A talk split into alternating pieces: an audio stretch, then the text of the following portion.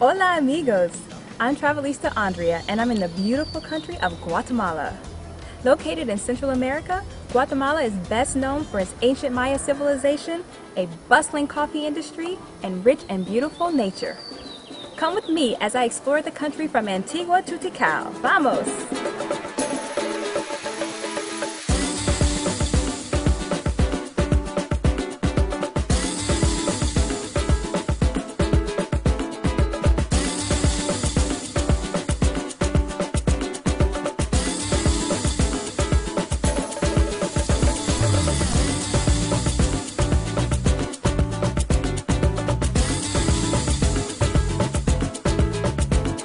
Bienvenidos! I'm in Antigua, one of the most historical cities of Guatemala. Today I'm going to explore the architecture of the Paseo de los Museos and take a walking tour around the city.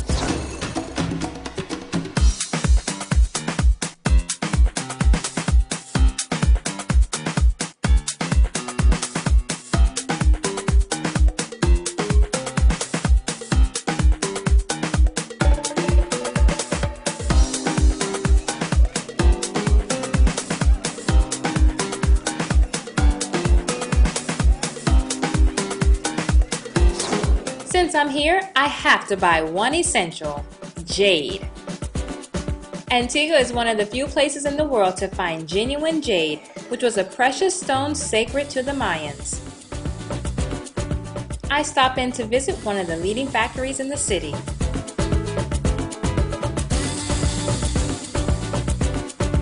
After buying a few gifts, I continue to wander around the streets of this ancient town.